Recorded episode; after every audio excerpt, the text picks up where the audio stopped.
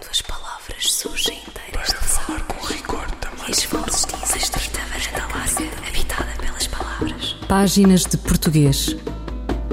Um programa de José Manuel Matias, realizado pela Universidade Autónoma de Lisboa. Uma estrita varanda larga, habitada pelas palavras. Para falar com rigor da máquina do mundo. Quando as palavras surgem inteiras das águas e as vozes dizem os nomes na casa da língua. Expande-se o ensino da língua portuguesa. Há um palco global. Há realidades as mais dispares, locais. As teorias e práticas decorrentes da já significativa rede de universidades e institutos e de variados grupos de estudantes fazem com que a reflexão sobre o ensino da língua portuguesa se tenha expandido e aprofundado. Muitos são os encontros, os congressos, com palco nas cidades as mais diversas e projeção na net. Diferenciadas também as comunicações e as problemáticas. Margarita Correia, linguista e professora na Faculdade de Letras da Universidade de Lisboa, considerações sobre pluricentrismo e sistemas de certificação de competências em língua portuguesa. O caso dos estudantes estrangeiros em Portugal. Os sistemas de certificação são, são instrumentos criados para terem validade internacional certificam as competências em língua portuguesa para falante, de falantes que não têm o português como língua materna. O primeiro sistema criado foi o brasileiro, é o CELP-BRAS. Como primeira instância, ele foi criado para certificar as competências linguísticas em português dos estudantes estrangeiros que iam estudar em universidades uh, brasileiras. Portanto, quer dizer, quando um estudante ganhava uma, uma bolsa e ia estudar para o Brasil, tinha que fazer um exame de certificação de competências para garantir que tinha competências suficientes para poder uh, levar a cabo o curso que se propunha fazer.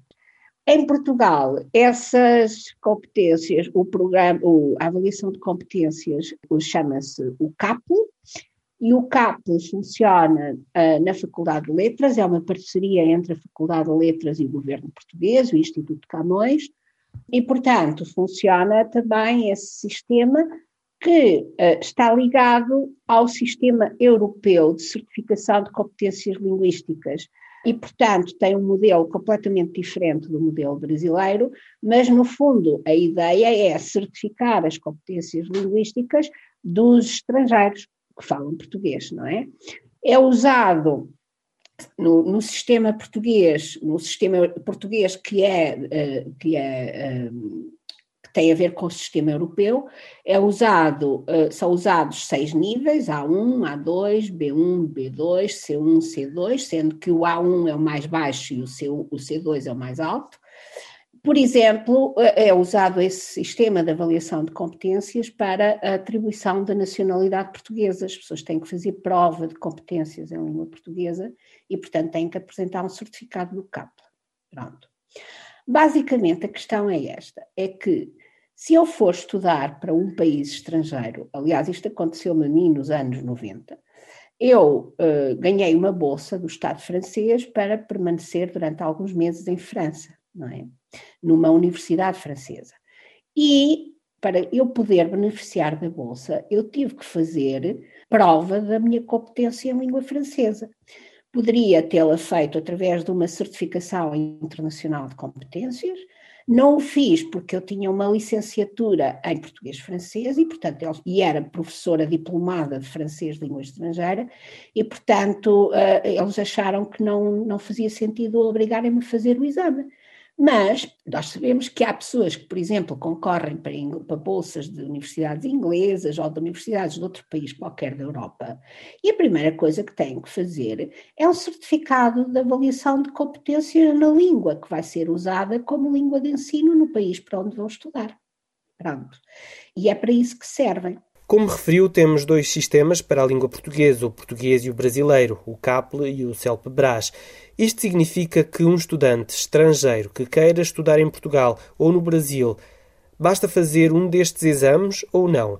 Tem de fazer o português, se quiser vir para Portugal, e o brasileiro se quiser ir para o Brasil? A questão é mais complexa até do que isso. A primeira coisa é que uma das coisas que nós temos vindo a perceber é que em Portugal as universidades portuguesas não exigem certificação em língua portuguesa, que é uma coisa para mim eu não me, não me vou privar de dizer o, o, adjetivo, para mim é escandaloso, não é? Quer dizer que se Portugal, uh, se, não, que as universidades portuguesas não tenham o cuidado de certificar as competências em língua estrangeira com um certificado oficial dos estudantes estrangeiros que vão acolher.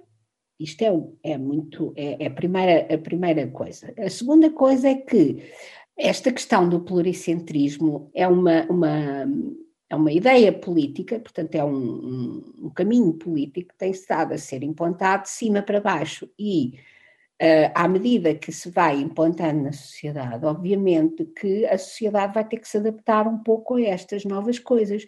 E, portanto, essa política linguística tem implicações em muitos aspectos da vida das pessoas, de que eu própria só me vou dando conta à medida que o tempo vai passando e as situações vão surgindo. Não é?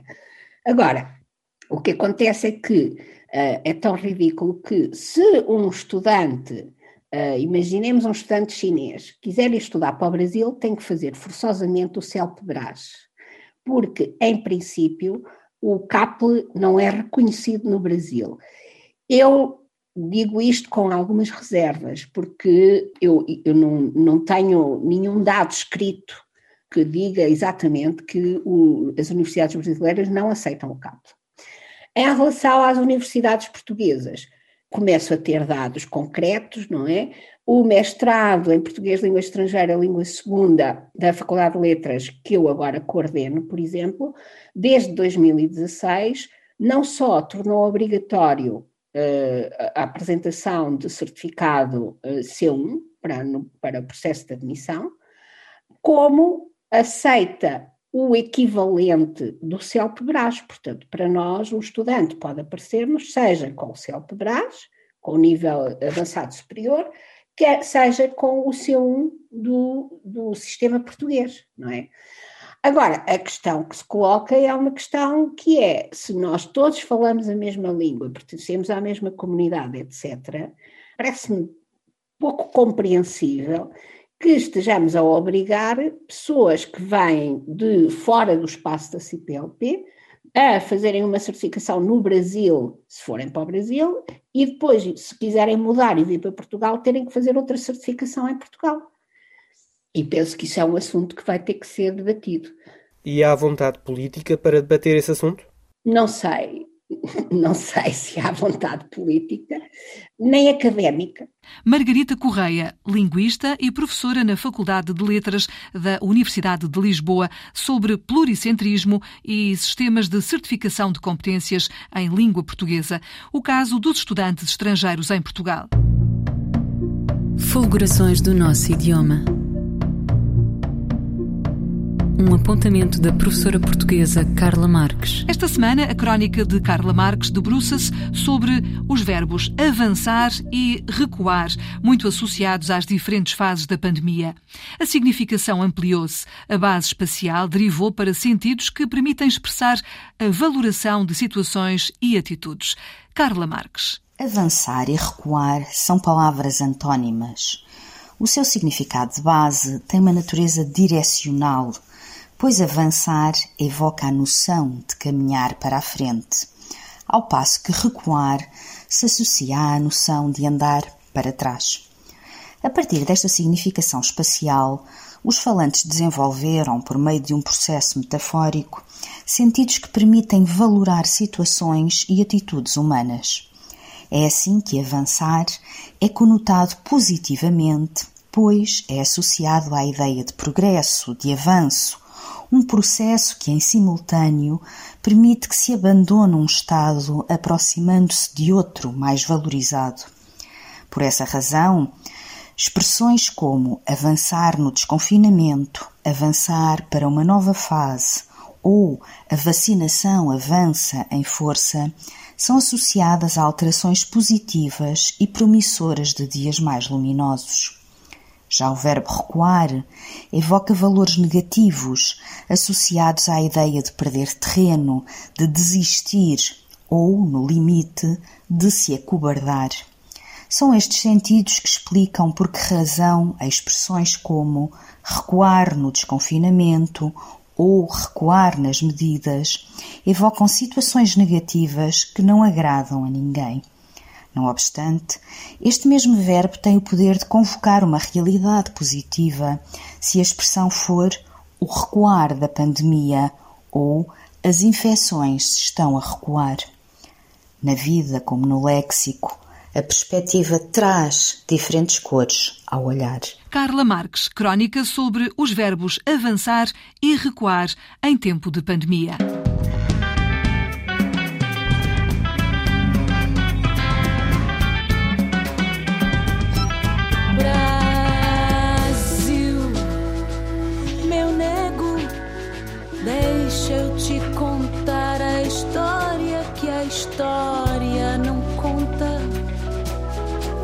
Do mesmo lugar. Na luta é que a gente se encontra. Brasil, meu dengo, a mangueira chegou com versos que o livro apagou. Desde 1500 tem mais invasão do que descobrimento.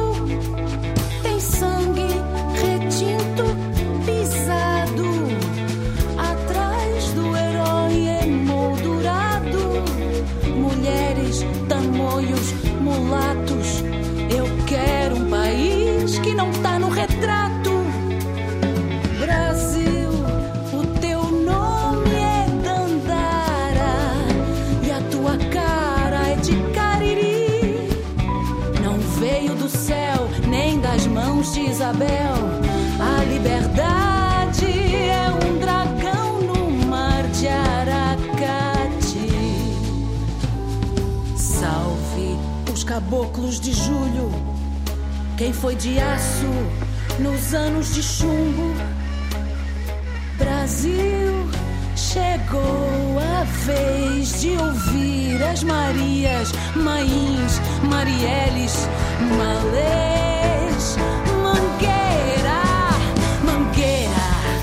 tira a poeira dos porões ou abre alas pros teus heróis de barracões Brasis que se faz um país de lecis, jamelões são verde-rosas multidões, mangueira tira a poeira dos porões ou abre alas pros teus heróis de barracões.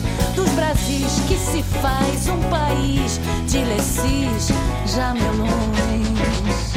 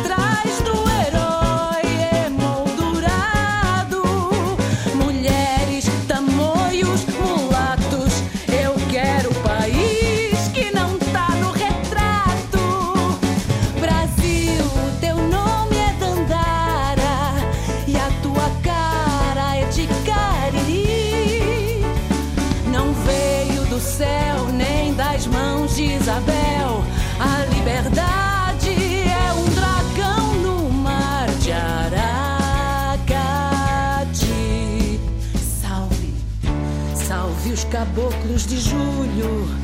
Quem foi de aço nos anos de chumbo?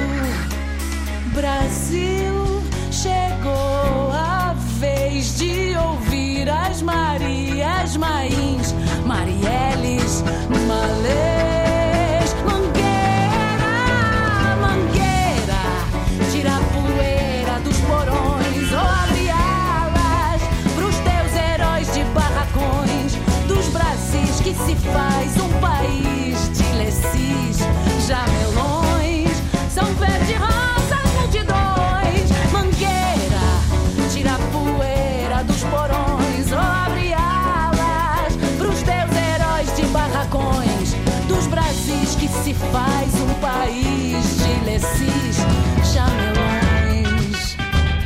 Quando se diz ninar, já sabe onde se está. O samba enredo no país em convulsão e que ouviu esta história para ninar gente grande. Deixa eu te contar. História para ninar gente grande, do CD Todas as Sombras, autoria Banda El Sur. Entusiástica foi a sua recepção no Brasil. Muitos classificaram o tema como o hino do país que não está no retrato. História para Ninar Gente Grande é o samba enredo da Estação Primeira da Mangueira, que venceu o Carnaval do Rio em 2019. Numa versão que mistura o verde e rosa das cores da Mangueira com as sombras que ecoam do Brasil. El Sur faz desta canção a sua bandeira. Quantas palavras? Ainda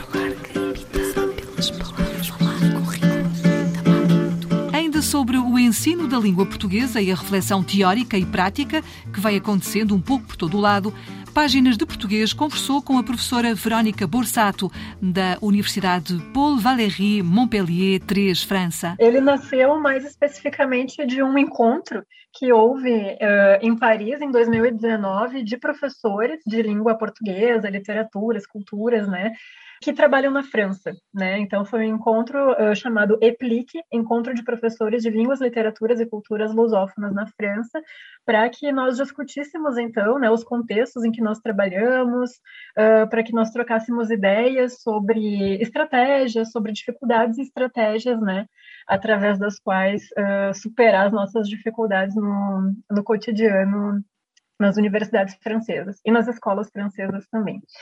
E então, eu e o Alexandre e a Daniela, nós que trabalhamos na mesma universidade, no sul da França, né, nós tínhamos, então, os mesmos alunos e pudemos aliar, então, né, nossos conhecimentos teóricos com a nossa prática em sala de aula. E, a partir daí, nós elaboramos esse trabalho, né, porque aqui na França, diferentemente do Brasil, por exemplo, Uh, não se tem normalmente um exame de nivelamento, um teste de nível, né, para que os alunos sejam alocados uh, nas turmas de português em função do seu nível de proficiência na língua, né. Então eles normalmente entram todos numa mesma turma. Isso traz muitos desafios, né, e é a esses desafios que o nosso trabalho pretende responder, né. E essa é a principal dificuldade ou o principal desafio? Eu diria que sim, em um primeiro momento, ao menos, né? Pois uh, nós estamos mais acostumados no, no, no, Brasil, de onde nós viemos, a termos grupos mais uh, nivelados, um pouco mais homogêneos, né? Claro, nenhuma turma de alunos vai ser 100% homogênea, que bom, mas no Brasil nós não temos muito esse desafio, né, de nível de língua muito diferente dentro de uma mesma sala de aula. E aqui na França, esse tipo de dificuldade, de desafio, enfim, não é muito contemplado. Nós percebemos isso, né? Que não existe uma atenção especial a esse fenômeno. Então, muitos alunos que já falam português, ao entrarem na universidade, eles deixam de vir às aulas, porque eles pensam: ah, no primeiro ano de português eu já falo português, já escrevo, não preciso estar presente na aula, né? De fato, a presença normalmente não é obrigatória, mas uh, nós podemos pensar em aulas né, que sejam compatíveis com diferentes níveis de língua dentro de uma mesma sala de aula. Então, eu diria que sim, esse é um grande desafio, até por essa questão do interesse, da presença dos alunos, né? E uh, uh, os professores que são formados na França, normalmente, muitas vezes não têm uma formação didática. Eles são formados em literaturas, em culturas de língua portuguesa, mas no seu percurso universitário não houve uma reflexão didática. Isso também é muito diferente do, da nossa formação no Brasil. Quando nós nos formamos no Brasil, nós estudaremos uh, língua, literatura, cultura, linguística e necessariamente didática. Então, nós já temos uma bagagem teórica e prática que nos faz né, sempre refletir sobre a nossa prática. A gente sempre tem esse movimento de reflexão sobre, sobre a nossa prática e discussão, que às vezes não é tão, tão presente nos professores que estudaram e trabalham sempre aqui. Mas já tem algumas conclusões? Uh, já pensaram, por exemplo, em materiais didáticos que possam ser utilizados? Nós preparamos já, então, nós já elaboramos, né, seja individualmente, seja em conjunto, unidades didáticas, né, que deem conta, então, que respondam a essa diferença, né, que existe entre os alunos em sala de aula. Então, essa foi a maneira que nós encontramos de uh, lidarmos, respeitarmos, valorizarmos né, essas salas de aula multiníveis. Então, nós elaboramos unidades didáticas bem personalizadas, entre aspas, mas que também podem ser utilizadas em outros contextos, fazendo-se adaptações. Então, justamente aos interesses dos alunos, né, ao perfil dos alunos, nós sempre trabalhamos a partir de gêneros do discurso, ou seja, nós não uh, partimos de recursos linguísticos propriamente ditos, por exemplo, ah, hoje, bom dia, hoje nós vamos trabalhar com o pretérito imperfeito. Não, né? nós preferimos partir de temáticas que sejam relevantes para cada contexto de trabalho e uh, gêneros do discurso, ou seja, ah, nesse momento é mais interessante trabalhar com uma música ou com uma postagem no Facebook, ou com uma vaga de emprego, né? Então, tudo é muito contextualizado de acordo com uh, o público. Com essas unidades didáticas, nós percebemos uh, alguns resultados positivos, porque, como eu disse, nós tentamos contemplar, então, com as unidades, uh, diferentes níveis de língua. Então, por exemplo, se um aluno né, se depara com uma letra de música com lacunas que ele deva completar com determinado verbo, ok, pode ser interessante para determinado objetivo e determinado contexto. Mas, se nós partimos de uma atividade como essa, alunos que já né, falam português, já conseguem se comunicar em português, uh, vão não necessariamente se identificar, achar interessante, achar desafiadora essa atividade. Mas se você abordar uma música de diferentes maneiras, né, pensando na globalidade da música, nos gêneros musicais, ritmos, né, Uh, em diferentes países, por exemplo, qual é o status né, de cada gênero musical. Então, se você traz uma uh, abordagem que considere a música né, na sua função social de música, isso já traz um, um interesse maior, uma participação maior e já valoriza os conhecimentos de todos os alunos, né, e não apenas uh, um determinado nível de aluno que deve aprender o pretérito imperfeito, por exemplo. Né? Verónica Borsato, professora da Universidade Paul Valéry Montpellier 3, França, sobre orientações pedagógicas para o planeamento e aplicação de materiais didáticos de PLA, português língua adicional, em salas de aula multiníveis de universidades francesas. Qual a diferença entre as palavras abstenção e abstinência? A resposta de Sandra Duarte Tavares. A palavra abstenção designa a renúncia a algo e usa-se sobretudo no âmbito da política, para designar a opção voluntária de não exercer o direito de voto. Por exemplo, o presidente foi eleito com 12 votos a favor e duas abstenções, ou seja, duas renúncias ao voto. Em relação à palavra abstinência, esta significa uma renúncia, uma recusa ou privação voluntária de algo de que se necessita ou de algo que se deseja. Portanto, a abstinência implica resistir a uma tentação ou propensão natural, normalmente em nome de princípios religiosos ou éticos ou por motivos de saúde. Por exemplo, o prisioneiro está em abstinência há duas semanas. Neste caso, o prisioneiro recusa-se a comer há duas semanas. Outro exemplo, estou a fazer abstinência de álcool por estar a tomar antibiótico. Ou seja, estou a renunciar à tentação de beber álcool por estar a tomar antibiótico. Sandra Duarte Tavares, linguista. Eu, El Rei, faço saber aos que este alvará virem que hei por bem me apraz dar licença a Luís de Camões para que possa fazer imprimir nesta cidade de Lisboa uma obra em octava rima chamada Os Lusíadas. Estante Maior. Em colaboração com o Plano Nacional de Leitura. Um poema do brasileiro Adriano Spínola, extraído da obra 41 Poetas do Rio, editado pela Funarte em 1998. A língua em que navega o marinheiro, na proa das vogais e consoantes, é a que me chega em indas incessantes na praia deste poema aventureiro. É a língua portuguesa, a que primeiro transpôs o abismo e as dores velejantes, no mistério das águas mais distantes, e que agora me banha por inteiro, língua de sol, espuma e maresia, que a nau dos sonhadores navegantes atravessa a caminho dos instantes cruzando o bujador de cada dia. Ó oh, língua mar viajando em todos nós, no teu sal, singra errante, a minha voz. Um poema de Adriano Spínola na voz da atriz Maria Henrique. Adriano Spínola nasceu em Fortaleza em 1952, professor de literatura brasileira na Universidade Federal do Ceará e professor leitor na Universidade Stendhal Grenoble III. Autor de vários livros de poesia e de antologias em português e em inglês. Ouviram páginas de português, as despedidas de Filomena Crespo, José Manuel Matias, Miguel Roque Dias e Miguel van der Kellen. Quando as palavras surgem inteiras de falar com rigor também. As vozes dizem estrita varanda larga, habitada pelas palavras. Páginas de português. Um programa de José Manuel Matias, realizado pela Universidade Autónoma de Lisboa.